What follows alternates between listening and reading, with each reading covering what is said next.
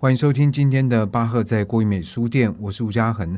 在今天这个单元，我们邀请到的是在三月十九号在国语美书店演出的吉他演奏家苏梦峰老师。嘉恒老师好，各位听众朋友大家好。在这个系列里面，每一场用的乐器都不一样。那你是吉他的代表在这里面，对，当然就会有个好奇说，哎，巴赫那个时候，当然他有吉他，但是巴赫好像没有为吉他来专门写作。对对对，这是大家心中永远的痛，啊、真的吗？很大的一个遗憾。呃，事实上，我觉得或许巴赫也有那么一一丝丝的遗憾，因为当时。啊、他所处的年代以及他的环境，鲁特琴其实是非常风行的。因为从文艺复兴时期一直到巴洛克，拨弦乐器的发展其实比弓弦乐器跟这个键盘乐器再早一些些。所以当时啊、也存在着不少演奏的好手。那在德国就有一个呃，Sylvius Weiss 啊，我们叫怀斯。跟巴赫其实他们是有交情的。根据可考的文献资料，巴赫曾经也长途跋涉去听 Weiss 的这个演奏会，所以其实他有很多的作品，甚至是改编啊 Weiss 的鲁特琴奏鸣曲，那变成了一个啊 Trio Sonata 等等。那他自己也因为 Weiss 的关系，当然他自己也喜欢鲁特琴，可是呃，其实拨弦乐器如果要为他作曲。有一定的门槛，就是说，如果我们不会演奏这个乐器，写出来的音乐很可能会要么没办法演奏。要么可能没办法真正凸显这个乐器的性能，所以那时候巴赫就脑筋动得很快啊，想了一个方法，他就把，因为他擅长演奏键盘，就跟一个这个乐器制造师研究出一个叫鲁特大键琴。所以我们看着他是弹奏键盘，不过在这个大键琴这个拨弦的部分呢，他参考了更多的鲁特琴的共鸣，还有拨弦，因为我们晓得大键琴其实就已经是用类似这个羽毛拨键，所以它的。呃，方式跟钢琴的击弦已经不一样。不一样。现在很可惜是大家没有机会听到巴赫的这一台鲁特大键琴。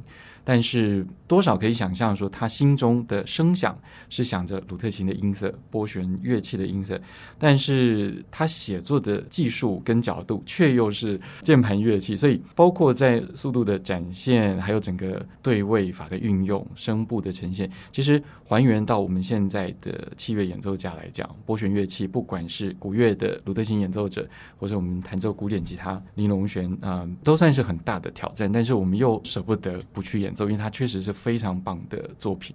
可你作为一个演奏者，在弹奏巴赫的这些作品，你会觉得它有顺从你这个乐器的逻辑来？基本上是没有。对，所以嗯、呃，我们必须做适度的更动。在和声的配置上，但是又在它的主题呈现不能够做不合逻辑的改动，所以很幸运的是，或许大家都觉得巴赫是一个写作上的天才，不过我更宁愿相信他是一个非常勤奋、非常勤劳的创作者。所以我觉得非常令人惊讶的是，他以键盘作为思维去写作的这些鲁特琴作品，绝大部分是能够演奏的。对，而且至少从听的来讲，我觉得是非常有说服力，非常有说服力。对，就是。说鲁特琴呢，它有它特别的一种比较细致跟比较坚实的这种音色，但吉他这个深沉，我觉得有时候跟巴赫的有种宗教感是更呼应的。对，我我觉得可能我们可以提到这个吉他作为拨弦乐器的特性，或者我们讲的更简单一些，就是它有它的优点跟它的限制。如果我们从优点上来讲，吉他这个乐器，尤其是发展到目前，我们都是使用现代尼龙弦，有一定的张力跟弹性。它跟我们的古乐器基本上是用稍微脆弱的这个羊肠弦有很大的不同。它的音响更为洪亮，它的啊、张力更加的饱满。所以吉他不但能够做出弦乐器的特质，这种充满歌唱、柔弦，能够将乐句做适度的扩张，但它又具备。键盘乐器演奏多声部的能力，所以我们也可以很骄傲地说，其实巴赫的音乐某种程度来讲也很适合古典吉他来演奏。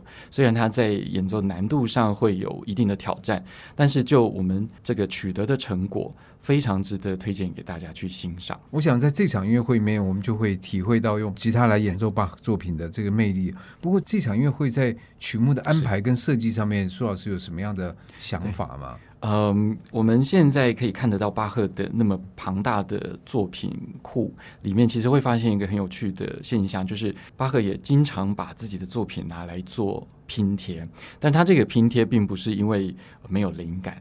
而是我们可以发现，他不断的在做实验，他会用相同的素材、相同的主题，用不同的配器来去呃实验出崭新的一个声响。所以在这么难得的一个呃一个 festival，一个巴赫作为主题的，能够作为一个参与的一个独奏乐器，我觉得非常适合用古典吉他来演奏。当然，我们自己这个乐器的传统曲目，所谓的鲁特琴作品，但是也很值得去做一些小提琴作品的改编、大提琴作品的改编等等。因为实际上这些作品，巴赫自己也都有将它改编成各种其他的乐器，在用在可能清唱剧啦、一些 symphony 啊等等。我觉得也很值得让大家能够算是比较难得在我们国内听到用古典吉他来去演奏这些不同的作品。尤其在这次，你把他的第二号小提琴出去里面的夏康舞曲是是放进来，夏康是一个对。恐怖的舞曲，对对对对对，这个这个曲子当然它非常好听，但是任何一个接触乐器的朋友们都是会有听到就会有立正的这个对对对，我我看你把夏康放进去，我就肃然起敬。对对对对，这这个曲子其实刚好也是我在师范音乐院毕业的时候的一首指定曲，是而且而且等于是你每一个人都要去弹奏。而且它是放在第一阶，因为我们毕业有两个阶段，所以它是放在第一阶段的指定曲，就很多人没有过这关，就是不用第二段。基本上后面第二轮会有协奏曲等等的，准备了好久好久的这个考试，你可能也没有机会弹奏。那我想学校当然是有一定的用意，因为就在呃，因为我是在巴黎念书，那么用古典吉他弹奏这个夏康舞曲。这个创举呢，基本上是西班牙的吉他大师 Andrés Segovia，他在一九三五年做了改编，也在巴黎做了首演。所以那那个时候，他首演的效果引起了很大的震撼。据说指挥大师托斯卡尼尼他也听过塞戈亚的演奏，他觉得这个乐器来演奏这个乐章，在很多的片段，其实它的效果几乎不亚于小提琴。对，这也是我要问的，因为像夏康舞曲，到时候我们会听到一个其实很简短的八小节的，应该是八小节或十六小节的一个主题，然后就不断的重复。但这个音乐为什么不会无聊？因为他们在每次重复都做了不同的变化。技巧的展现，所以听的人会觉得哇，这个东西音乐累积里面所展现这个想象力，还有对技巧要求，就是让人觉得叹为观止。是，可是，在小提琴，因为它是一个插弦乐器，所以它更容易来维持这个音乐的张力。可是吉他是用拨弦的，对，那这些难题怎么跨越呢？呃，所以基本上就有点像是我们刚才提到的说，巴赫会把同样的音乐素材。透过不同配器去展现，所以我想，当然这个配器的东西是可大可小。在很多人心目中，像贝多芬说过，是吉他就是一个小型的管弦乐团，指的呢，当然吉他其实是有限的六条弦，他会有这个感想，是在整体声响的感受上，尤其是细微的音色变化。那么加上拨弦乐器的特性，小提琴在演奏多声部的和弦的时候，它也一样有其限制。所以当一样的拍点落下的时候，小提琴因为演奏的原理，它没办法是准确同时去发出。它有一个弧度。对对对对对。所以相对来讲，或许当它要它要完成这个段落的分散和弦的段落的时候，就像老师刚才提到，我们会觉得小提琴的张力是大但是相对来讲，它也没办法更小。所以在张力的展现上，我们讲这是一种相对性的，但是它不是一个绝对的大。所以作为拨弦乐器来说，古典吉他更可以营造出一种近乎呜咽的一种无力感、一种绝望的感觉。特别在近年来的这个文献研究当中。大家越来越确定，这个乐章是巴赫写来对自己的太太过世的太太的一种缅怀，特别是太太过世的时候，他不在身边，这种绝望的感觉。但这是半开玩笑，就是我们会觉得聆听小提琴演奏的版本，会觉得似乎有一点过多了。好，但我我指的是说，用不同乐器相对来讲，小提琴家庭会抗议。啊，对对对对，就是或许他们也很羡慕吉他 能够用些微的力道。表现出足够的和声，所有的声部我们都能做到。可是我们能够用更接近人性的方式。当你浑身无力的瘫坐在地上，当你呃举头望着苍天啊、呃，抱怨着不公平的时候，呃，你不一定是咆哮的，你不一定是 scream 啊、啊，或是你有可能是嘴巴张开，但是发不出声音啊，喉咙是干的等等。那我觉得啊，巴赫的作品之所以能够适合这么多不同的乐器来演奏，也值得我们去聆听，觉得是一个呃，这是一个很好的理由。对，是，我觉得把这样的乐曲真放在曲目里面，对我来讲，就听这首就值回票价，真的是是。对，因为就像你刚刚讲的，他其实在里面所表达情绪，我觉得是各种各样，所以我觉得人在不同。不管你是什么状况，在经过这个夏康舞曲，但最后都会得到释放，是是，然后得到某种，如果你需要救赎，就有救赎。没错，没错，没错，没错。是，但是在今天这个节目里面，我们不会欣赏到这一首了。对，但是我们最后呢，会大家买票。对对对，其实没没有太多票可以买了。这样真的非常谢谢苏老师。那不过最后我们还是要来放一段，就是你所弹奏的金丝雀。对对，对，舞曲，要不要介绍一下这个这一首曲子，还有你的录音上面的一个巧妙的地方？好的，好的。呃，其实，在与巴赫同时期的这个拨弦乐器有很多很丰富的作品。我们现在一般想到巴洛克时期的音乐，想到的是对位，想到的是相对严谨。非常精妙的一些作曲技巧。不过呢，在伊比利半岛，当时的巴洛克音乐有很多是跟所谓的世俗音乐舞曲它的结合是更深的。那所以当时的比欧拉琴、鲁特琴等等，我们会听到一种截然不同的感受。所以啊、为大家介绍这首《Ganalios》舞曲呢，它就是有非常多丰富的扫弦、拨弦的技巧。